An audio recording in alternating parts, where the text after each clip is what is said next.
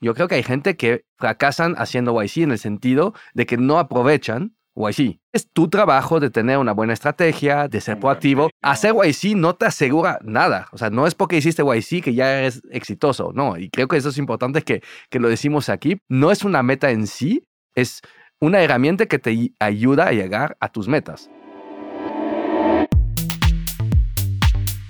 Hola. Soy Melissa Gómez Hindu y estás escuchando Momentum, un podcast de G2. Si tienes una startup, eres un inversionista o quieres saber todo acerca del ecosistema emprendedor, acompáñame a escuchar las historias de éxito, fracasos y anécdotas de las mejores startups y fondos de México, América Latina y el mundo. Y el mundo. Momentum es un podcast para ti, que tienes la pasión, visión y capacidad para aprender y adaptarte en este mundo cambiante. Comencemos. Nuestro episodio de hoy es un episodio fuera de serie. Tenemos dos invitados de lujo para hablar de un tema de gran atracción para las startups, Y Combinator. Por un lado, nuestro primer invitado es Jonathan Lewy, co-founder y managing partner en Investo, un fondo de inversión que ha abierto las puertas a relaciones con la aceleradora más importante del mundo y que gracias a esto es quien más compañías latinoamericanas ha presentado a YC, formando parte de su lista privilegiada de graduados. Jonathan fue también co-founder de Green Scooters y sin duda es un gran emprendedor, inversionista y consejero en toda la extensión de la palabra. Por otro lado, tenemos Andrés Barrios, CEO de Ancana, el marketplace a través del cual puedes adquirir bienes de una forma nueva y peculiar. Ancana tiene el objetivo de democratizar la forma en que la gente compra, usa y vende propiedades vacacionales, poniendo en práctica el concepto fractional ownership y actualmente forma parte de la generación S21 de Y Combinator. Andrés es un apasionado en crear soluciones eficientes, tecnológicas e innovadoras. ¿Te gustaría saber por qué YC se ha convertido en la aceleradora de startups más importante a nivel global?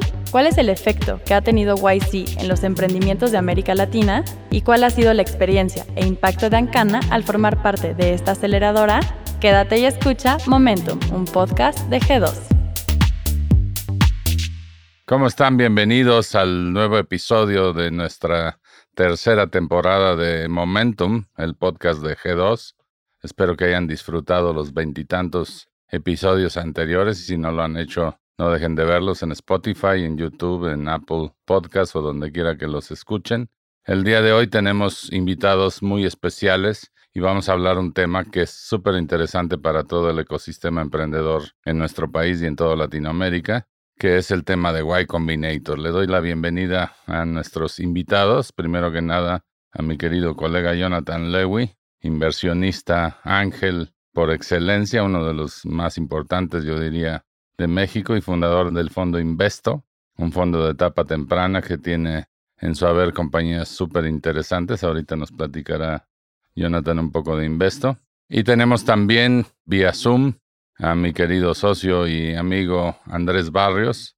Andrés es el fundador de Ancana, una compañía del portafolio de G2 Momentum, una PropTech que se dedica a facilitar y tener conveniencia en la propiedad vacacional con un esquema fraccional súper interesante que también ahorita seguramente Andrés nos va a explicar. Estoy muy contento de recibirlos y vamos a hablar principalmente del tema de Y Combinator, la incubadora más importante del mundo, la incubadora con sede en Silicon Valley, por la que han pasado 3.000 compañías hasta ahora, aproximadamente, compañías desde la talla de Airbnb o Stripe, hasta compañías como Ancana, que está iniciando y quizás muy pronto sea tan importante como estas dos. Bienvenido, Jonathan, ¿cómo estás? Gracias por la invitación. Hace mucho que hablamos de venir aquí, por fin se hizo y encantado de compartir aquí con Andrés que digo, también es parte del portafolio de, de Investor, así compartimos esa, inversión juntos. Ese es un baile en el que vamos eh, de pareja. Muy contentos. Muchas gracias por la invitación, Jorge. Muy encantado de estar aquí con ustedes y como socios, obviamente siempre tratar de apoyar y estamos para lo que necesiten. Muchísimas gracias. Pues primero platíquenos un poco de ustedes. Jonathan, de origen belga, ¿cierto? Por eso habla raro, no se preocupen. No ajusten su audio. Tiene un fondo de inversión que se llama Investo. Platícanos cómo empezaste, qué estás haciendo, qué has venido haciendo. Pues Investo nace desde el momento que nosotros empezamos con mi socio una empresa. La primera plataforma para pedir comida en línea se llamaba miorden.com La vendimos a un grupo que se llama Sin Delantal, donde continuamos a operar durante un tiempo y cuando nosotros decidimos vender nuestra participación y salir, nace Investo, primero como Investomex, después Investo, y la razón principal era el poco acceso a capital que había en 2010, que nosotros nunca logramos levantar capital por mi orden, de la cual tuvimos que vender eh, de manera prematura porque entramos en competencia con empresas que habían levantado capital, principalmente en Europa, porque había Delivery Hero. Delivery Hero, Foodpanda, que era de Rocket, y Sin Delantal de España. Y nosotros lo que nos dimos cuenta no solo era la parte del capital, que era importante para poder crecer y competir, pero también vimos que ellos traían atrás gente que no solo ponían capital, que aportaban experiencia y sentimos que en esa época faltaba esto en la región. Y de ahí con mi socio empieza más como un fondo ángel. Para los que no entienden, básicamente nuestro propio dinero que, que se invierte ahí y de repente empezaron a entrar algunos amigos y de ahí nace como el fondo de inversión y de ahí nace en realidad la idea de invertir y apoyar fondos. Pero eso sí empezó en 2013 más o menos, 2012, muy, early en, en la región. Y mm, afortunadamente también logramos entrar muy rápido y para eso nace lo de, de YC como parte de entender mejor el ecosistema y tener acceso a más VCs y también que en esta época también había menos proyectos, vamos a decir, startup tecnológico en la región, decidimos también invertir en empresas internacionales que tenía como meta de expandir en la región. Entonces dijimos, bueno, eso también va a ayudar a que gente pueda trabajar en empresas, va a ayudar a que se desarrolle más el ecosistema. Y entonces empezamos a ir al acelerador que se llama Y Combinator. Creo que la primera que fuimos fue en 2013, 2014, por ahí. Y lo que aprendimos allá fue justamente pues que había un ecosistema mucho más desarrollado y nuestras primeras inversiones allá obviamente fueron empresas que parte de su producto era expandir en la región. Entonces ahí pasamos más de Investomex a Investo, a, invertir en empresas más internacional, ayudándoles a, a, penetrar en... Pero siempre con la visión de ayudarlas a establecerse en México y aprovechar el, la oportunidad y al mismo tiempo generar más ecosistema en México. Claramente, y, la idea obviamente son cosas que pasan a través de años, o sea, aquí lo estamos reduciendo en, en, segundos, pero gracias a esto también pudimos conocer a algunos socios de Y Combinator, lo que nos permitió también ayudar a algunos founders de ser aceptado. Por ejemplo, Rappi. Rappi es una de las empresas que también conocimos antes que participaron a, Y Combinator, pero creo que, digo, podemos hablar de esto un poco más adelante. Siento que Rappi fue un antes y después en la región, en todos los términos, ¿no? Fue de las primeras empresas de YC que realmente logró levantar capital de fondos institucionales importantes en, en Estados Unidos, lo que permitió también dar a conocer tanto en Y Combinator, lo interesante que es invertir en América Latina. En ese sentido abrió brecha. Abrió claramente la brecha, pero también ayudó a que los fondos vean que hay un retorno interesante invirtiendo en empresas de América Latina. Entonces, abrió el puente en los dos sentidos, ¿no? Para que tengamos una idea, en 2013-2014 en YC, no, o sea, lo más cercano a un latino era un chicano que estaba perdido allá y, para, decirle, mi, español era mejor que el suyo, ¿no? y conforme que pasa el tiempo, vemos empresas como Platzi y otros que empiezan a entrar, Bluesmart, que, que también fue de las primeras latinas a entrar a, no sé si se acuerdan de las maletas inteligentes. Sí, eh, yo tengo una. eh, si la guarda va a ser un, un, un, clásico. Un icono, porque ya, ya fue. porque ya no existe. Pero, pero lo importante fue que fueron como empresas que picaron piedra, que abrieron el camino. Obviamente, conforme a esto, hoy si vemos números, pues casi el 10% de las empresas en Y Combinator son de la región. Cada son como 50 latinas, ¿no? Una cosa por el estilo. 50, 60 empresas cada año, cada eh, batch. Cada batch. Digo, también el batch creció, ¿no? O sea, también antes los batch eran más chiquitos, pero es interesante ver cómo la región, cómo está mucho más representado como el interés de los inversionistas en invertir. O sea, supongo que la experiencia de Andrés en YC es muy distinta a la experiencia de Platzi en YC. Seguramente. Donde, donde había pocos inversionistas interesados en invertir. Y nosotros tuvimos la oportunidad ahí de estar y de ayudar a algunos founders a, levantar capital, pero también generar la relación con muchos fondos que hoy tienen su fondo para la TAM o, que históricamente ya son los fondos que invierten en la región y creo que obviamente no lo puedes ver inversión por inversión, porque siempre estamos en un negocio donde la mayor parte de las startups no van a sobrevivir, Pero globalmente siento que América Latina ha sido sumamente interesante para YC y para los inversionistas que invirtieron en la región. ¿no? O si vemos todas las empresas de la TAM, especialmente empresas como Rappi que abrieron el camino, definitivamente hay un antes y después. Seguramente, y la gente se imagina que esto es relativamente reciente, porque si tú piensas 2013, 2014, bueno, es hace muy poquito tiempo, pero la realidad es que no se dan cuenta de la gran diferencia que existe en el ecosistema emprendedor, en la disponibilidad de fondos, en la cantidad de fondos extranjeros que están invirtiendo en la TAM o que quieren invertir en la TAM y que han dispuesto capital y que han dispuesto equipos para invertir en la TAM en el número de empresas de Y Combinator, en el número de empresas que están recibiendo fondeo en 2021, donde estamos grabando este episodio, ha sido una diferencia abismal. Y esas empresas que rompieron la brecha como Rappi y esos inversionistas que, que también abrieron brecha empezaron a hacer inversiones en startups como Jonathan son algo que vale mucho la pena destacar, algo que vale mucho la pena capturar su experiencia porque creo que es completamente diferente lo que hoy vivimos de lo que se vivió en aquellos tiempos, ¿no? Nosotros empezamos a hacer inversiones en 2011 y la verdad es un mundo completamente diferente. Cambió mucho el lado de poder, ¿no? O sea, antes el que tenía el dinero definían los términos, definían quién sí, quién no iba a recibir el dinero. Y ahora estamos en un momento yo no creo que las cosas nunca quedan, ¿no? Cambian, pero donde claramente los founders de las startups están en una posición de fuerza, donde están dictando los términos, gracias al hecho de que hay mucho capital disponible, pero más importante también hay muchas personas con experiencia, porque todo eso es algo que se va acumulando, ¿no? O sea, son 10 años de experiencia que tú traes de invirtiendo y ayudando a empresas, que se traduce en que también nos volvemos mejores inversionistas y mejores socios para empresas hoy en día. Pero quiero destacar también de que aparte de la parte de capital y de financiamiento, lo que más me llama la atención en YC es la comunidad que se ha creado alrededor de esto. Y creo que Andrés no me podría desmentir aquí que la calidad de la comunidad que tenemos de founders que hicieron YC es la más poderosa que tenemos. O sea, es el chat más activo que tengo de todos los grupos,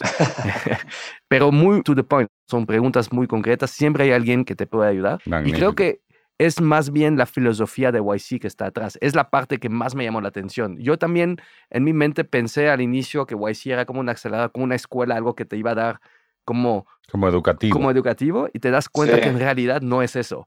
Y mm, la filosofía viene un poco de Paul Graham, que se realiza un poco, que muchos de los founders como Zuckerberg o como Steve Jobs realmente no terminaron la universidad, ¿no? Y decidieron hacer un drop-off y, empezar. Entonces, ni tenían acceso al alumni network de sus universidades. Y nace en YC más como un nuevo network para toda esa gente que terminan o no terminan, genera un nuevo network que puede tener hasta más valor, porque estás en el mismo network que el CEO de Airbnb o de Stripe o de Coinbase y tienes acceso a ellos. Y creo que esa es la parte que pocos otros aceleradores han logrado reproducir. O sea, sí generan valor, sí ayudan a las empresas, sí ayudan a levantar capital, pero no logran generar esto. Esta comunidad. Y quiero destacar que adentro de todas las comunidades, el YC Latam es la más dinámica. Es reconocido dentro de YC y nos preguntan muy seguido cómo hacemos para que esa comunidad sea tan activa y no deja de crecer. O sea, para pequeña historia, no, no cabemos en un grupo de WhatsApp, ¿no? O sea, tuvimos que, que migrar porque, porque ya no había lugar. Y creo que eso es un gran logro porque creo que eso genera muchísimo valor. Seguramente. Platícanos, Andrés, un poco de Ancana, un poco de cómo se te ocurrió y cómo llegaste a esta idea de la propiedad compartida, que es un esquema súper interesante que estás desarrollando. Y platícanos también del acercamiento que tuviste con YC, qué buscaste en YC, qué encontraste y bueno, de toda la experiencia de, este proceso.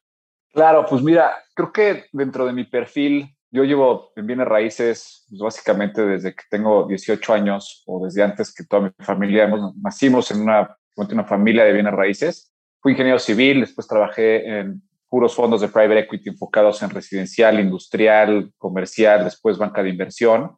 En el 2014 brinco a la, al tema de tecnología con una primera startup donde completamente nada que ver. La lanzamos con Intangible, que pues ahorita es Nazca Ventures de cierta forma, con Víctor Sepúlveda. No tenía nada que ver con mi perfil, pero pues al final como que sentía que justamente el tema de startup en México estaba iniciando, esto fue de 2014, y pues bueno, fue un, fue un, tema de revistas, fue un tema de lectura, algo con el cual no tenía ni idea de la industria, pero creo que así empezamos todos los emprendedores con algo que vemos una oportunidad, vemos un negocio. Y ahí empiezo con la tecnología. 2017, desafortunadamente, tenemos que cerrar la empresa porque es un negocio altamente intensivo en capital de marketing. O sea, es como jugar a Netflix, pero sin el acceso a capital, justo que mencionaba Jonathan con modelos de negocio complicados, con modelos de negocio que los economics ahí van, pero medio que no van. Y bueno, también una cierta distracción que pues tenemos un comprador que finalmente no se consolidó, le dedicamos muchos recursos y desafortunadamente tratamos de vendérsela, pero al final no se pudo. Y en esa transición, como que mi naturaleza siempre ha sido las bienes raíces, es algo que me encanta, me encanta la tecnología, me encanta hacer la eficiencia de espacios dentro de, de bienes raíces y ponemos en marcha Ancana, donde Ancana básicamente lo que vimos es que hay una falta de uso de las casas vacacionales, ¿no? Y en la pandemia justamente lo que vimos es que pues mucha gente se trataba de salir de la casa porque pues, están encerrados dentro de un departamento en la Ciudad de México más de un mes, pues te empiezas a volver medio loco. Pero vimos esta oportunidad donde sí nos estaban buscando y sabes que estamos buscando casas de vacaciones, cómo le podemos hacer. Habían durante décadas, hemos tenido dos opciones como compradores para tener una vacación este, digamos, digna de familia, que una es comprar tu casa de vacaciones, donde pues ya sabemos cuáles son los pain points, es pagar pues, cuotas de mantenimiento mensuales, que es un dineral, cuando realmente la acabas usando seis, ocho semanas al año. Y por otra parte existen estos tiempos compartidos que todo el mundo conoce, que lleva cuatro décadas, que es un ensayo para poderle dar entrada a estas personas que quieren algo para vacacionar pero finalmente pues no es algo que es un, no es una inversión, ¿no? no estás comprando un bien raíz, estás comprando un contrato de uso, las salidas son difíciles. Entonces como que en ese, en ese contexto vimos que realmente sí hay una necesidad para gente joven o ni siquiera gente joven, hay un cambio generacional importante entre obviamente nuestros papás que están acostumbrados, oye, esta es mi casa y nadie más la puede usar, versus un joven que dice, oye, gig economy, sharing economies, la verdad, ahora con el tema de remote work, pues puedo trabajar una semana al mes desde Valle o desde Acapulco o, o donde sea, Cabo San Lucas, porque voy a comprar una casa completa, no la voy a usar. O sea, tengo varias inversiones, tal vez quiero invertir en Investo, pero pues, si me compro mi casa me quedo sin esa oportunidad, ¿no? Imagínate, pues la verdad que sí, o sea, platicando con mucha gente que compra fracciones, me dicen es que si me compro una completa, pues es que tengo muchas inversiones que quiero hacer, estoy diversificando. Y sí es una manera de diversificar porque compras lo que necesitas, ¿no? Compras lo que necesitas, está completamente administrada. Y justo en ese proceso, el año pasado estuvimos a dos de carros sin dinero, como cualquier startup que está en proceso de inicio, ya sabes. Y afortunadamente había aplicado a, YC un bacho anterior, me rechazaron y me llegó un correo de la nada, me dijo, oye, quedaste dentro del top 10%, te recomendamos que vuelvas a aplicar. Pero no se me había pasado ni por la cabeza, ya había tirado la toalla y aplicamos, obviamente modificando el modelo de negocio un poco más avanzado y nos invitan a la entrevista y ahí es cuando conozco a, Jonathan un poco mejor, o sea, conocer un poco más, me dio obviamente guidance, demás, pero yo me iba en un, digo, es una historia simpática, nos, nos iba, me iba a mi aniversario de 10 años con mi esposa y estábamos en Costa Rica y la entrevista fue eh, literal en un pueblito, me picaban los moscos, o sea, los, yo que los, los moscos y los grillos sonaban más que el micrófono. Fue un desastre y afortunadamente al final nos aceptaron y creo que sumando a lo que dijo Jonathan es que sí es un tema de comunidad, el programa es bueno, pero es un tema de mindset, porque pues, mucho de estas son pláticas de gente que salió de YC o está en YC. Entonces, como que te mete a ese mindset de cómo tiene que funcionar tu empresa para que seas un YC company. Y el network es impresionante, o sea, tienes un database importantísimo con todos estos founders que te contestan el teléfono, recomendaciones de gente que estés contratando. Entonces, realmente creo que ahí es el valor agregado. Obviamente te ayudan a levantar capital y te dan acceso a un mundo de inversionistas que en México, si eres emprendedor local, es yo creo que imposible o muy, muy, muy difícil poder levantar con estos fondos un poco más sofisticados o más bien con más capacidad de fondeo en un futuro, ¿no? Y te pones en un modo internacional. Oye, Andrés, hay una cosa interesante que en eso eres un poco sui generis o diferente a muchos que han estado en YC, es que a ti te tocaron las primeras generaciones 100% virtuales debido a la pandemia. No sé si fuiste, fuiste de hecho la primera. No, fuimos la tercera, Creo que Flat fue de las primeras que justo les tocó y, y acabaron como que fue un formato nuevo para ellos pero aquí siento que ya lo lograron. Ya lo habían estabilizado, por decirlo así. Sí. Entonces, toda tu aplicación fue digital, tú aplicaste en una página web, sometiste la información que tenías que someter, etcétera, etcétera, y todas las entrevistas y todo esto fue Zoom, ¿cierto? Sí, o sea, la, única diferencia antes, antes siempre aplicabas en línea, pero antes te invitaban a una entrevista presencial. De hecho, yo cuando... En, Silicon Valley. Cuando yo pasé también por el programa con Green, te pagan el boleto, te invitan a la, a la entrevista y es en persona, entonces como que hay siempre un sabor rico de, de estar ahí en el lugar mítico. Creo que es más como, como esa parte. Eso se lo perdió, mi querido Andrés.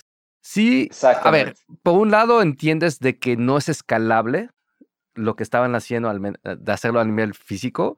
Creo que la pandemia aceleró algo que iba a suceder sí o sí, o sea tarde o temprano. En el futuro, con o sin pandemia, vamos a ver todo este proceso digital y remoto. Yo creo que los pro le ganan a los con de hacerlo eh, digital, a pesar que yo soy old fashion y me gusta estar aquí. Face to face, sí, me gusta estar Por aquí eso tú estás aquí en el estudio y Andrés anda sufriendo en Mérida, ¿verdad? Espero que no le toquen mosquitos esta vez. Creo que la única cosa que se pierde las generaciones ahorita, que es un, un con importante, es que, a ver, cuando vas físicamente a las cenas, primero ves a, las personas en persona, ¿no? al CEO de, Airbnb te da la plática en persona, creo que tiene un sabor adicional, pero también genera más la parte de network, porque de ahí, pues, cuando cenas, estás con otras personas, estás ahí, compartes cosas, te haces amigos, lo que es más difícil, la parte de network de manera digital, porque a pesar que hablas con ellos en el Zoom, se termina el Zoom, le picas terminado y y no tienes esa parte extra. Yo soy completamente fan del networking personal. Creo que es muy difícil de sustituir. Creo que sí es, o sea, sí es muy difícil sustituir. Te ponen unas cosas que se llaman coffee chats después todos los jueves a las doce y media y conoces a otros emprendedores, duran 15 minutos, pero realmente lo que dice Jonathan es real. O sea, a mí esa experiencia de haberla vivido en Silicon Valley, digo, tres meses, como dicen, no es escalable, pero al final se crea una hermandad durante ese batch mucho más fregona entre muchos founders que puedes conocer, no solamente de tu sección, porque ahorita te ponen en diferentes secciones y creo que hay de la A a la J, ¿no? De secciones y aparte hay subsecciones donde te ponen en un grupito adicional. Entonces creo que sí se modificó mucho, lo que los permitió escalar casi tres veces, de estar invirtiendo en 150, 140, ahorita fueron casi 390 empresas que estábamos allá adentro y de todo el mundo, porque antes había muchas empresas que europeas, asiáticas o incluso latinoamericanas que no tienen ni el dinero ni la capacidad de poderse ir y dejar su empresa dos o tres meses a Silicon Valley. Entonces eso, pues hay mucha gente que no podía aplicar. en, momentos, en momentos complicados para la startup, irse tres meses allá sí era un reto, pero obviamente el incremento de valor claramente lo justificaba. Y para ellos es importantísimo porque si lo ves como un fondo, que es lo que ya es, ¿no? Es, antes invertían en un tema de diversificación en 150 empresas, ahora están invirtiendo en 390 empresas, lo cual se vuelve potentísimo. Es un valor importante poder triplicar eso y saliendo de ahí, pues ya básicamente estos cuates te catalogan como que estás en el top 3 percentile de, de todas las startups en el mundo, ¿no? Entonces eso justifica evaluaciones que tal vez no tenían antes y ahorita tienen acceso a mucho más fondos porque antes esos fondos tampoco iban a Silicon Valley al Demo Day. Y ahora entonces, cuando yo presenté, habían pues, más o menos 2.000 personas conectadas. Pues, 2.000 personas conectadas, típicamente inversionistas. Típicamente inversionistas. Eso es algo súper interesante, pero hablemos justamente de números porque hay quien ha criticado justamente el crecimiento de los batches y el crecimiento de ¿Cómo pueden seleccionar tantas y tantas? Platícanos de eso. Dos cosas. Antes de contestar esto, creo que agregar algo que no solo son los 2.000 inversionistas, también hay otro Demo Day que la gente no conoce o quizás aquí, que es el Demo Day que se hace ante los alumnis.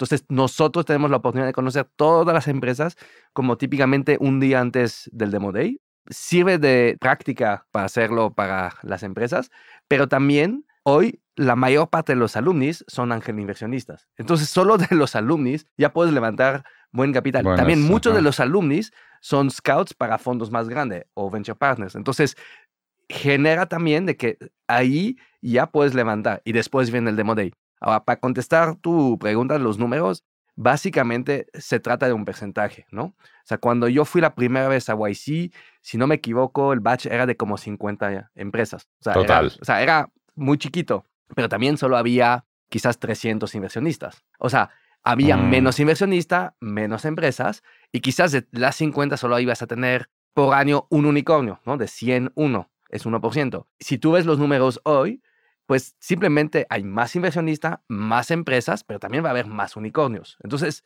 mientras ellos siguen teniendo un porcentaje de éxito similar, pues los números hablan solitos, ¿no? O sea, y si tú ves lo que genera un Coinbase para, o sea, un exit de un Coinbase para es una YC, locura. paga todos los Stripe, vacíos. Stripe todavía no es, todavía no ha salido pública, ¿no? Pero Stripe eh, los va a bañar de dinero Con Stripe van a generar más dinero, no solo que van a generar más dinero, todo lo que han gastado hasta ahorita, O sea, llevan 3 mil y solo si vendieran Stripe recuperan el todo. dinero con creces. y ganan dinero, según yo. O quizás con Airbnb. Bueno, Airbnb ya lo hicieron pública, ¿no? Sí. Pero es difícil saber porque obviamente no. Dropbox, en fin, hay, hay cientos, cientos de... Eh, cientos, cientos de unicornios que tienen ya. O sea, es una locura. Tienen a Brex, o sea, tienen a Rappi, tienen. Es, es una infinidad. Y no solo eso, o sea, creo que su tesis de inversión, al quedarse un porcentaje pues, significativo por una inversión pequeña, pues cuando salen de YC, todas las empresas, la mayoría, digamos que el 80% ya por lo menos hizo cuatro veces su dinero. En, pa- en- en papel, en papel. 11. En papel, de acuerdo. Sin embargo, creo que eso es otro de los temas, porque mencionas que toman un porcentaje significativo de 7% nomás. 7%. Sin embargo, lo que platiqué en su momento con Andrés y lo platiqué con otros founders es la manera de verlo no es realmente los 7%. Es gracias a esto vas a poder levantar a una evaluación más alta que sin el sello de YC. La manera de verlo es un poco como... Y vas a levantar más dinero, que es algo y vas a levantar más, rápido. y más rápido, más capital. Y entonces habrá que hacer un cálculo más bien de si levantarías ese capital a una versión más baja sin hacer YC, cuánto te cuesta en equity y probablemente tampoco de los mejores socios como puedes tener acceso con YC. Entonces, al final, yo creo que el costo no es 7%, es menos de 7% si haces la ponderación de, de esto. Pero la manera de verlo un poco es exactamente la misma persona si hizo el, no tengo nada contra el TEC de Monterrey, pero si sales del TEC de Monterrey o si sales de Harvard, la misma persona probablemente va a tener un sueldo más alto porque hizo Harvard, porque tiene el sello. Lo mismo pasa con YC, ¿no? Se convierte en un sello. Te da un sello y te permite levantar evaluación. ¿Por qué? Porque la gente sabe que si no invierte en ellos, alguien más va a invertir. La misma manera que la persona que sale de Harvard va a tener más oferta, entonces toca meter un sueldo más alto para que se une. Entonces, es simplemente un tema de sello que te dan, no te hacen ni mejor ni menos bien. O sea, yo estoy convencido que muchas empresas pueden ser muy exitosas sin hacer YC, solo Seguro. que ayuda o acelera el proceso y a mejores condiciones. Y sumando a eso, creo que también, como dijo, si esa comparativa es muy buena, porque YC hay infinidad también de aceleradoras allá afuera, ¿no? Incluyéndome a mí, yo hice una antes de Austin que se la venden, que te van a ayudar a levantar capital y realmente no, tal vez tiene un programa mucho más didáctico, ¿no? Es la otra, Más pero educativo. realmente más educativo, pero pues digo, para ser third time founder, como que ya, ya había pasado yo por mucho de eso, aunque al final te metes ese proceso. Pero el sello de YC, lo que es impresionante es que al tener el sello, no solamente es la empresa, sino es la persona, son los founders que están ahí metidos. Y eso la verdad que vale mucho porque todas estas YC companies o otras empresas, si en muchas ocasiones las empresas, pues obviamente truenan, fallan, lo que quieras, y el founder se sale y busca chamba, con estas startups es mucho más probable que seas un buen candidato y que seas mucho más interesante para una empresa en startup siendo YC que el no. Entonces creo que también el sello es personal y el tenerlo es como tener tu sello, como dijo, de Harvard, pero como persona founder y como haber sido un YC founder. Y eso pues vale ahora porque de parte tienes acceso a todas estas empresas con las cuales puedes tú aplicar dentro de YC si hay una, si hay una posición abierta a nivel mundial. Y eso para mí creo que pues vale oro, vale un top tier MBA o top tier master degree, ¿no? Sin duda, y creo que es, eh, digamos, Y es más barato también que... bueno, el 7% de equity contra una mucha mejor posibilidad Tienes de levantar mucho más dinero de levantar. Puede salir mucho más caro, pero Exacto. definitivamente, completamente- definitivamente lo vale. No, la parte que quizás que no hablamos es, es el acceso, gracias al programa, a los partners y ex-founders de YC que te dan. Porque un a, a veces yo digo, ¿cuánto pagarías para sentarte ahorita una hora con la persona que inventó Gmail? ¿No? O sea, ¿cuánto pagarías para sentarte una hora con la persona que desarrolló todo el growth de Airbnb? O sea, ese tipo yo como CEO de una empresa estaría dispuesto a pagar buen dinero para tener la oportunidad de aprender de esa gente. Y aquí parte de YC está a tu alcance. O sea, tú solo tienes que meterte a la plataforma y decir que quieres un oficial con tal persona. Creo que eso es parte, como decía Andrés, no es didáctico. O sea, no es como que tienes lunes a tal hora clase con, ¿no? O sea, depende de ti. Decía, a ver, tengo un problema, no sé cómo desarrollar esto, ¿por qué no hago un office hour con tal persona para que me ayuda? Y te dan acceso a todo esto. Y para mí eso tiene un valor inmenso. Muy, muy importante, y, pero al final del día, esto es algo súper importante lo que mencionas. Es el emprendedor el que tiene que activar estos mecanismos. Esas palancas y esos resortes y esas, digamos, facilidades están a tu alcance, pero no dejas de ser tú el autor, digámoslo así, del progreso que puedas obtener a partir de eso. O sea, ellos te van a poner a dos mil inversionistas que imagínense los emprendedores que están escuchando este podcast, imagínense tener un pitch a dos mil inversionistas al mismo tiempo, es algo espectacular. Y además con el goodwill que representa el hecho de que están en el demo day de Y Combinator, que eso creo que es importante. Pero al final del día sigue siendo el emprendedor, sigue siendo su proyecto, sigue siendo su pitch, sigue siendo su estrategia y la forma en la que opera y la forma en la que ejecuta el crecimiento, etcétera. Hay empresas de, de Y Combinator que han cerrado, Muchas y muchas que van a cerrar, pues es la naturaleza también de una startup. sin duda. El hecho de cerrar no es, no es importante, es parte de la vida, ¿no? Y sabemos como inversionista que probablemente un 70-80% del portafolio van a cerrar, ¿no? La ventaja aquí es que solo tienes que tener razón de vez en cuando para que funcione el modelo. Aquí yo creo que más importante no es el hecho de que algunas fracasan. Más bien YC te va a empujar a que fracasas rápido, porque no pierdes tu tiempo en algo que no jala y empieza otra cosa. Por eso te ayudan a hacer pivot o, o hacer, decir, a ver, ¿sabes qué? Te queda dinero, mata esto, prueba otra cosa. Ellos, es más, o si ven que va mal, pues mátalo y haz YC otra vez. Que eso es también mucho más fácil hacer otra vez YC cuando ya estás en el network. Dicho esto, creo que hablamos siempre de los Rappi, de los Platzi, de las empresas conocidas que hicieron YC y hablamos poco de los que fracasaron, ¿no? En los que fracasaron hay gente que hicieron todo lo posible y intentaron y le dedicaron tiempo y no pasa nada. Pero también yo creo que hay gente que fracasan haciendo YC en el sentido de que no aprovechan YC. Ese es el punto, sí. Y eso es otra cosa. Hay gente que no levantan capital, ¿no? O sea, que no logran levantar. O sea, hablamos O sea, siempre de. fuiste a Y Combinator, tienes el sello, te pusieron con dos mil inversionistas y no lograste levantar Es que hay competencia. También hay 2.000 hay 2.000 inversiones, pero hay 400 empresas que levantan capital. Entonces te peleas también con ellos. Entonces también es tu trabajo de tener una buena estrategia, de ser Un buen proactivo. pitch, O sea, una buena evaluación. Hacer YC no te asegura nada. O sea, no es porque hiciste YC que ya eres exitoso. No, y creo que eso es importante que, que lo decimos aquí para que no es una meta en sí, es una herramienta que te ayuda a llegar a tus metas. Y para eso tienes que hacerlo. De las cosas que he visto de startup que fracasan haciendo YC es justamente pensando de que ya la de lograron. que ya la- llegaron. ya llegaron. Entonces, muchas veces no traen estrategia para levantar capital y entonces se quedan sin dinero o pues pensaban que iba a haber un señor que le dice qué hacer, hoy haces esto, esto, mañana haces esto, entonces como que dicen no veo el valor de YC, pero po- porque estaban esperando que un profesor que te dice para mañana necesito que me haces tal ejercicio, ¿no? Y obviamente están como que perdido en YC y después pasa muy rápido y no hubo avances y, y no lograron aprovechar. Entonces, yo creo que es importante. La, la segunda parte donde veo empresas fracasar es que YC es para un cierto tipo de empresas. Y creo que también lo hablé con Andrés en su momento, es como tú tienes que definir si es lo que tú quieres para tu empresa. ¿Qué busca YC? Esa sería una gran pregunta. ¿Qué busca en el emprendedor?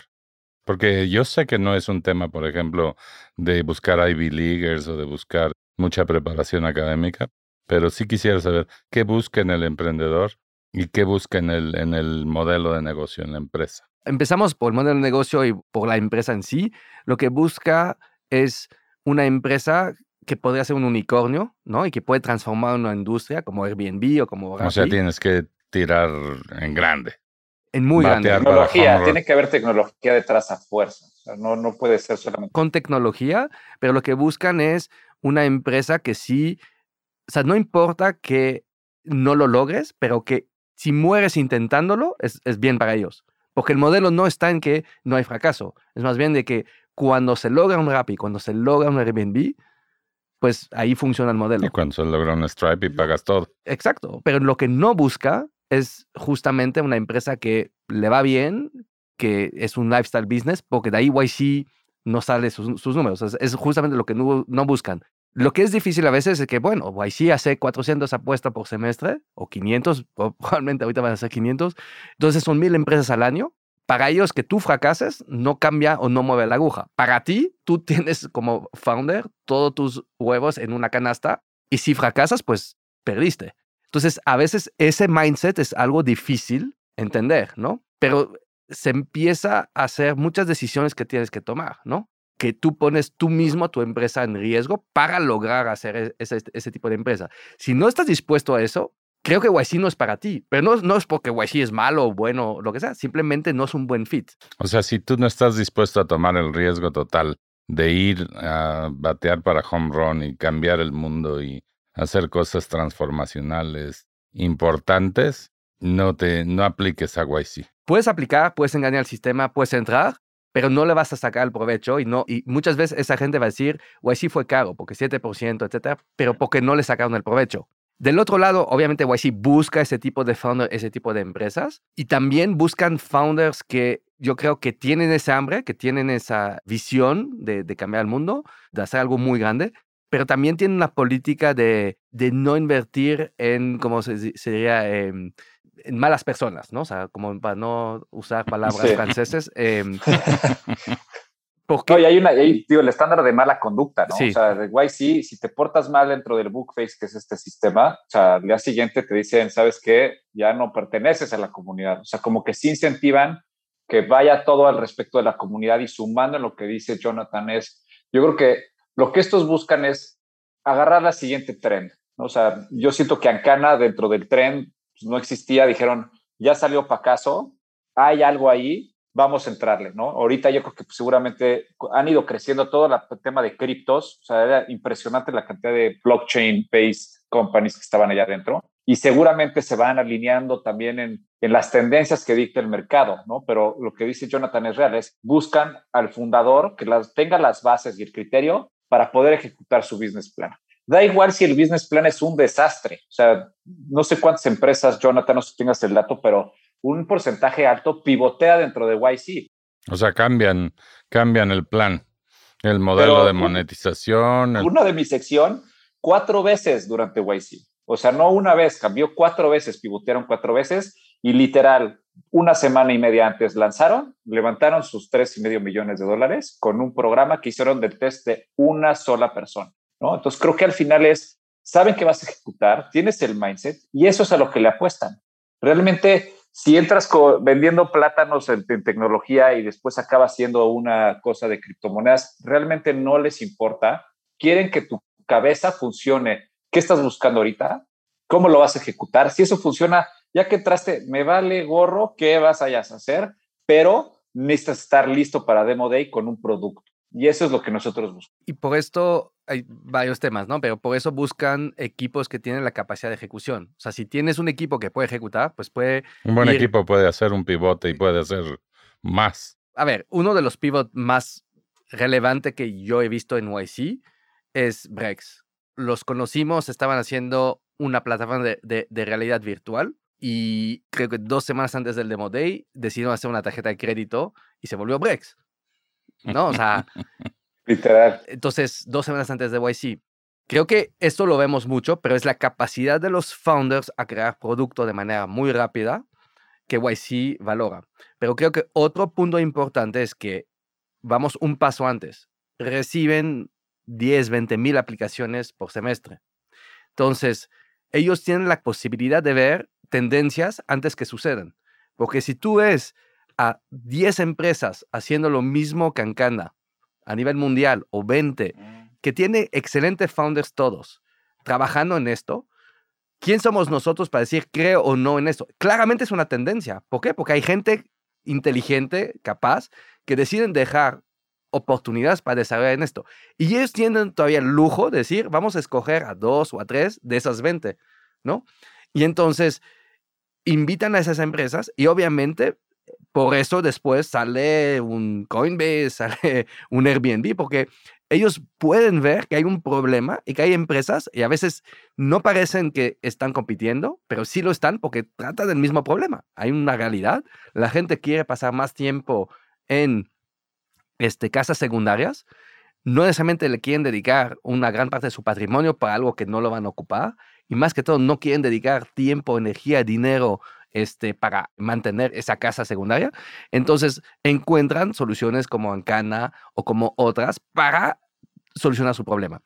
Y así vemos una serie de empresas, una serie de, de problemática y a veces pueden tardar, como Airbnb, 5, 6, 7 años hasta que de pequeño pivot se van adaptando y se vuelve un producto que todo el mundo dice, claro que va a funcionar. Era obvio, ¿no? Pero esto pasa después de seis años. Obvio. Y entonces yo creo que eso es el superpoder de YC, que ya logró a que gran parte de founders a nivel mundial aplican y eso a ellos de manera data, ¿no? Sí, les, ayuda qué está pasando. ¿Qué está sucediendo? Y entonces muchas veces cuando y a me nivel global, que además... ¿por qué me, me, preguntan, ¿por qué si nosotros hablamos con muchas empresas desde antes que aplican a YC, cuando estás, ¿por qué ves el Demo Day de YC? Porque yo estoy viendo lo que va a suceder en 5 o 6 años viendo el Demo Day de YC. Porque ves en cosas ahorita que ahorita quizás no tiene tanto sentido, pero con el tiempo empieza a tener todo el sentido del mundo. Una de, de las empresas de mi antiportafolio, por los que les gusta cripto, seguro conocen OpenSea, pues yo conocí a Alex Atala cuando hizo YC y tenía lo que se llama un white paper, o sea, una idea, y pedía 20 millones de dólares para invertir ahí. Y yo decía, vea, tiene sentido, me gusta lo que está haciendo, me, me, costó trabajo, decidí no invertir, pues créeme que pues me arrepiento cada vez que, que veo los NFT porque todo pasa por OpenSea. Entonces, son cosas de gente que simplemente ven en cierta industria, ven cosas que van a suceder, a pesar que ahorita todavía no es mainstream, entonces no siempre lo ves me ha pasado tantas veces, ¿no? De ver empresas, de ver, ok, es interesante, no entiendo todavía al 100% y después se vuelve tan mainstream que dice, ¿cómo no lo ¿Cómo no lo entendí en su momento? Pero soy un poco... Bueno, todos, todos... Un poco lento. Todos somos, digamos, todos los inversionistas también estamos aprendiendo. Eso es algo, eso es algo en donde tenemos que ser humildes y a veces no lo somos, pero tenemos que ser humildes. Todos los días estamos aprendiendo con cada pitch que nos dan los fundadores. Sin duda se aprende muchísimo. Dime una cosa respecto del proceso y respecto del founder. ¿Qué tanto énfasis se pone en la persona? Como decía, no hay ni cuotas de género, ni cuotas de raza, ni cuotas de ninguna especie. Es bastante abierto el proceso, pero tampoco, digamos, es que prefieran a los Ivy Leaguers o prefieran cierta formación. ¿Qué tanto del proceso tuyo Andrés, fue enfocado en ti como emprendedor y en tu equipo? ¿Y qué tanto en el negocio? ¿Y qué tanto en tus antecedentes? Pues mira, yo creo que mm, todo se hace a través de una aplicación, donde en esa aplicación pones un poco los antecedentes de, los founders. Yo en ese momento era sole founder, entonces también, o sea, único fundador, entonces era, es difícil también que te acepten siendo único fundador por justamente la, digo, todas las estadísticas de supervivencia de las empresas, siendo más cofundadores o tener dos o tres cofundadores. Entonces, pero se enfoca mucho en la parte de qué has hecho tú, por qué es la idea, por qué estás haciendo esto. Obviamente el modelo de negocio lo, lo hacen, lo ponen dentro de esa estructura para ver qué está procesando tu cabeza bien, cómo estás viendo el negocio yendo al futuro, cuáles son tus expectativas, quién está involucrado dentro del proyecto, pero el 98% está dentro de esa aplicación. Y después se enfocan en ti cuando te dan entrevista y te dan 10 minutos o sea, literal son 10 minutos de entrevista por Zoom que te dicen, literal empieza la pregunta es, so tell me, uh, what are you going to build right now? ¿No? What are you building? Y en eso tienes que arrancarte en 10 minutos, tienes que explicarle qué estás construyendo, te interrumpen a la mitad, obviamente hay ciertas cosas que se van a enfocar. Yo ya sabía varias de las preguntas de las que me iban a hacer, no es de que las sabía, pero las asumía y las practiqué con John y las practiqué con otras personas, que era, pues, ¿por qué estás solo? A quién vas a contratar después, quién sería tu siguiente contratación. Entonces, como que dentro de ese proceso de entrevista, pues son 10 minutos que te dan para que tú como founder les puedas enseñar qué tan ágil eres dentro de, de reacción. Pero eso es todo. O sea, es la, la, única interacción humana que tienes con YC previo a entrar, es esa entrevista. ¿no? Y obviamente, digo, si, si no tomas en consideración que hablé con 8 o 9 YC founders antes de esa entrevista, ¿no? Y, y después. Entonces, creo que... Ibas bien preparado. pues sí, te tratas de preparar, hablas con la mayor gente que puedes. Aparte, todos los YC founders son sumamente abiertos. O sea, si alguien está picando a YC, le dan entrevista, levantan la mano y no me dejarás mentir, John, pero dentro del chat levantan la mano 10 personas que dicen, yo feliz te hago una recomendación, yo hablo contigo, oye, se vuelve como un proceso mucho más amistoso y te empiezas a involucrar desde ahí. Previo a eso, es una aplicación con que te tardarás, yo creo que sí te puedes tardar bien hecha, te tardas un día completo, o sea, te vas a tardar 12 horas bien dedicadas si tienes tu business plan, ¿no? Si no tienes tu business plan, pues entonces tienes que meterte ya a entrarle a ese business plan porque sí es muy detallado. Entonces, fuera de eso, creo que el proceso es muy lean, es muy de cómo escribes, cómo lo redactas, cómo lo ves y después tienes tus 10 minutos de gloria o de no gloria en la entrevista. Creo que aplicar en sí, yo recomendé a muchas personas aplicar, a pesar que no quieren hacer algo así, porque creo que te ayuda a reflexionar. Las preguntas son tan buenas que te ayuda a reflexionar sobre tu propio negocio. Sí. Y algo curioso de personas que lo hacen incluso sin hacer submit, les ayuda cada seis meses a hacer el ejercicio como para ver lo que aprendieron o lo que se dieron cuenta que no sabían o cosas que pensaban que no lograron, ¿no? Entonces, como que ayuda un poco a la autocrítica, a tener una mejor percepción de ti mismo haciéndolo. La misma manera que recomiendo muchas veces a los founders hacer updates mensuales, no para los inversionistas, pero para que ellos hagan El, eh, hacer el ejercicio y ver dónde están parados. Entonces, creo que eso en sí es, es algo muy bueno. La entrevista, aparte de lo que ya mencionó, para responder a tu pregunta, nosotros como founders, incluso como inversión, podemos recomendar a equipos en realidad traen una manera de poder ver quién te recomienda. Es como que es parte del network que ayuda. No es indispensable. Tú preguntabas, no es necesario haber hecho Ivy League o ser un second time founder, pero todo suma, ¿no? O sea, más si lo que estás haciendo está interesante y eres un buen founder y además tienes Harvard y además tienes recomendaciones, todo suma. Entonces, todo te ayuda a poder entrar, a pesar que no necesitas algo para entrar. Y entonces, esto otra vez utilizan el network. Es impresionante el número de, de founders que ayudan a otros founders a entrar y eso genera a través de prepararte para entrevista, de gente que te ayuda a, a preparar tu aplicación. Y creo que eso también es importante, es simplemente entender cómo funciona, porque la entrevista es como la primera vez que vas a una entrevista de trabajo, si no estás preparado, pues no es que eres bueno o malo, es que simplemente no sabes qué esperarte. Y 10 minutos es muy corto. O sea, 10 minutos para, para, o sea, es 10 minutos desde el momento que es, es casi un elevator pitch para todo lo que quieres decir y todo lo que quieres presumir. Y ellos, obviamente, lo que buscan es la falla. No, no te van a hacer las preguntas lindas, te van a ver, oye, pero ¿cómo vas a hacer si la persona no te paga? O sea, nosotros con Green decía, pero te van a robar todos los patines. Entonces, ¿qué? En 10 minutos voy a convencer a un gringo que quizás nunca fue a México de que no todos los mexicanos van a robar patines. O sea, no, no, no hay manera. Entonces, si no vienes un preparado... día te vamos a dedicar un episodio del podcast a Green porque realmente... ¿Uno? Yo creo que podría ser toda una serie. Hacemos una es, serie. Es tremenda esa historia. Toda una temporada. Toda una temporada. Es una gran historia. Y vale la pena que la gente conozca 100%. este tipo de historias. Pero lo importante aquí es, si no vienes preparado y si no tienes como la manera de contestar esto, entonces es muy fácil que hablas seis minutos de los diez sobre sí o no te van a robar patines.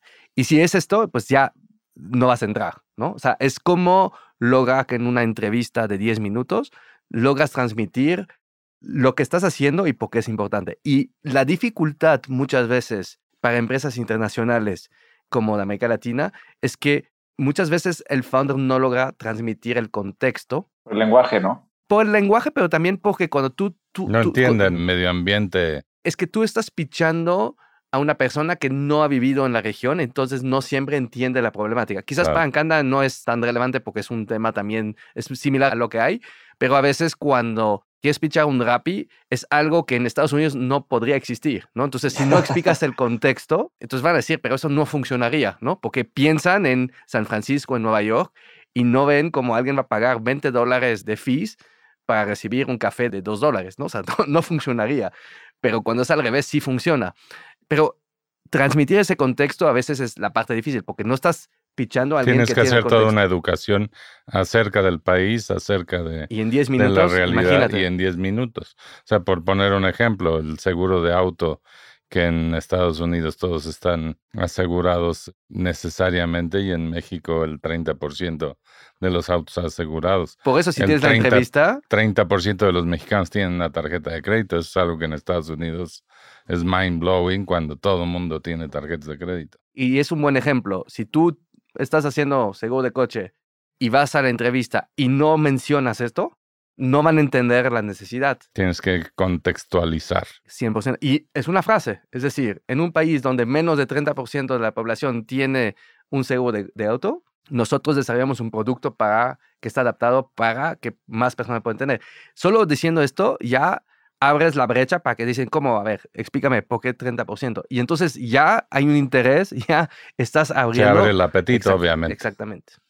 Es como el mismo tema de fundraising, ¿no? O sea, tienes que cambiar la conversación de la parte defensiva a la parte ofensiva, ¿no? Es un pitch de ventas. O sea, te atacan con alguna, bueno, no te atacan, pero te, hacen preguntas que... Te retan, vamos a decir. Te retan y tienes que tener la capacidad para poder responder de cierta forma que les contestes de una manera rápida y concisa y les voltees la página para decirles, oye, pero les quiero platicar de esto, esto y esto. Entonces, el mindset ya inmediatamente tratas de cambiarles esa percepción de, oye, tu negativo da igual, está solucionado, exacto, está solucionado o está resuelto.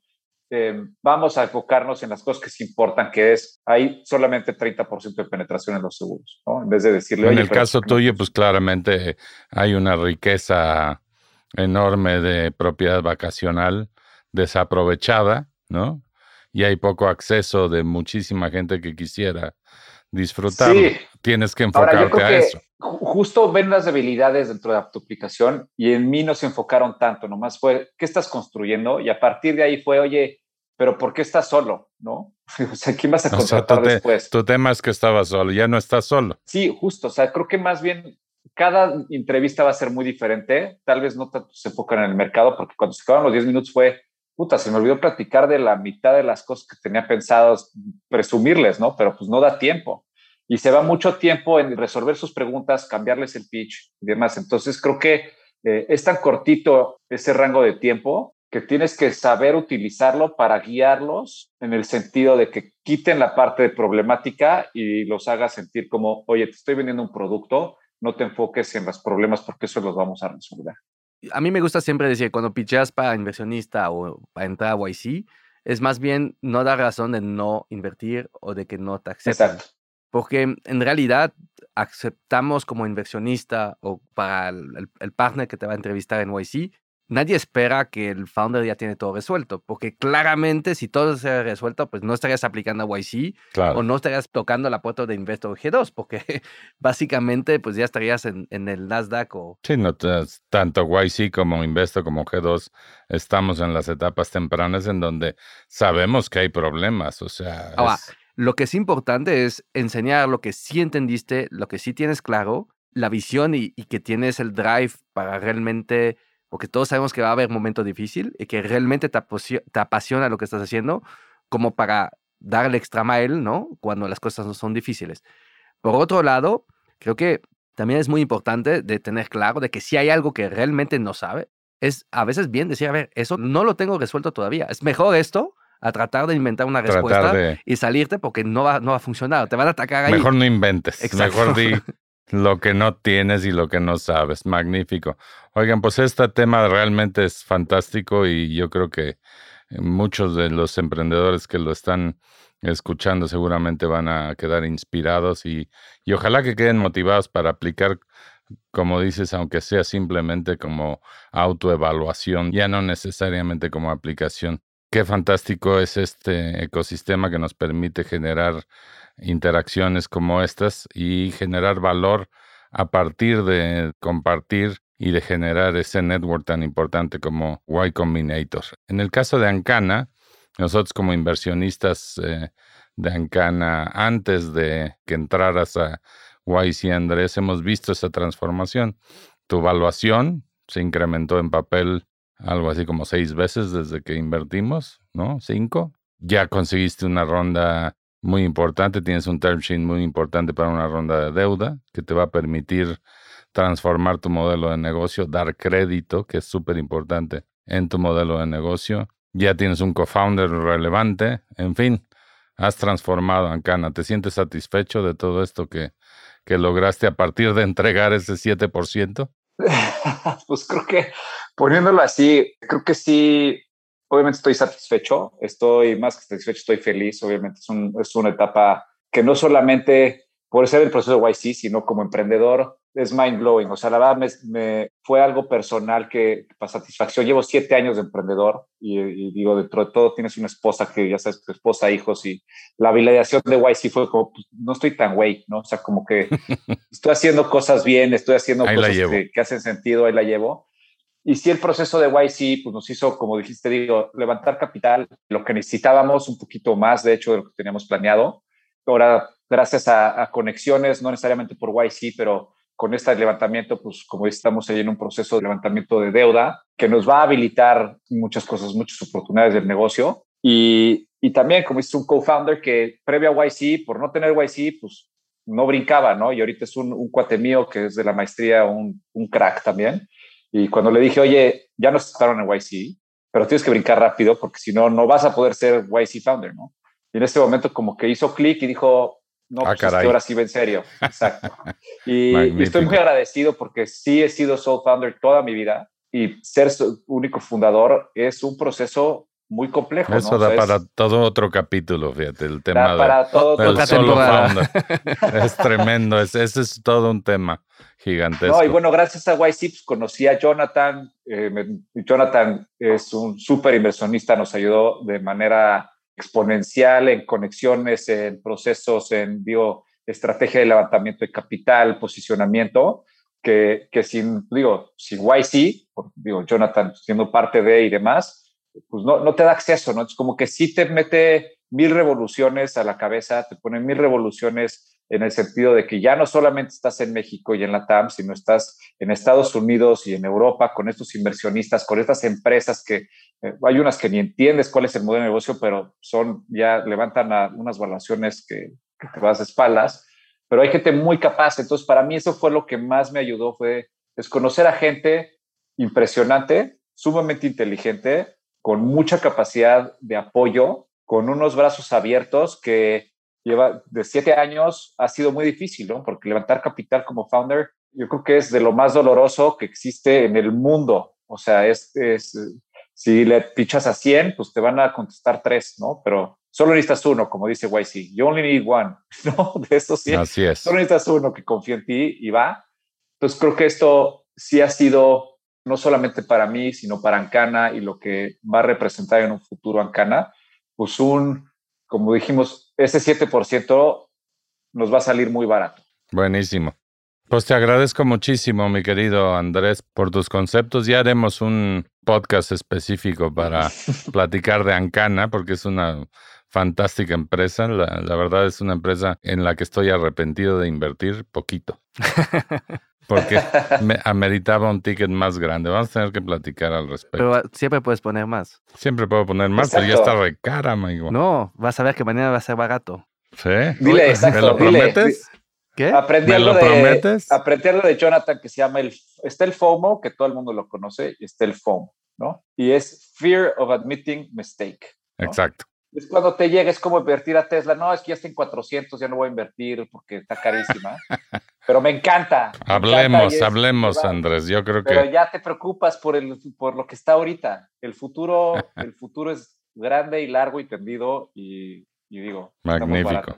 Es más bien donde, si, si crees en el, digo, ya es más filosófico, pero si crees en el founder y en la industria, entonces si eso puede valer varios billions of dólares, entonces ¿Qué Sí, tanto es tantito? eh, eh, exacto. Y Exacto. obviamente es riesgo por el- la, la etapa. Sin Pero re- resumiendo un poco lo que acaba de decir Andrés, creo que es importante que para una empresa, y creo que se tardó Andrés algunos años, primero mejorando él como founder y encontrar el, el modelo que le funciona, pero también es un tema de timing, ¿no? Encontrar ese momento donde se alinean las cosas y que como founder es muy difícil levantar capital cuando no, no traes el momento. Cuando no traes, es más difícil atraer, como no hay capital, atraer co-founders o contratar gente. Y es un, un círculo que puede ser vicioso o virtuoso. ¿Qué te ayuda YC también? Te da ese momento, ¿no? O sea, te genera de manera artificial ese momento.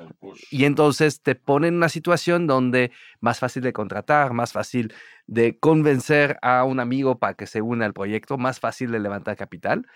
Y para esto también está el famoso Demo Day, porque como que genera una fecha artificial, ¿no? Un deadline. Un deadline que genera de que o entrar al programa, pues como lo decía, le dijo a su socio, a ver, tú únete cuando quieras, o sea, siempre va a haber lugar porque eres chingón, te quiero aquí, pero si quieres ser founder de YC, pues tienes que venir ahorita, ¿no? Lo mismo con, con, con, el tema de, o sea, como founder siempre va a haber lugar para levantar capital, pero si quieres entrar a las condiciones, es ahorita, ¿no? Si no te esperas, pero va a ser otras condiciones. Entonces, esto del momento, yo creo que es donde YC te ayuda mucho y es algo que faltaba en el ecosistema. No existía y creo que logró posicionarse y generar algo increíble para cualquier founder que quiere construir una empresa. Fantástico. Pues yo creo que hay que, hay que meterse, definitivamente. Hay que entrarle y hay que aplicar.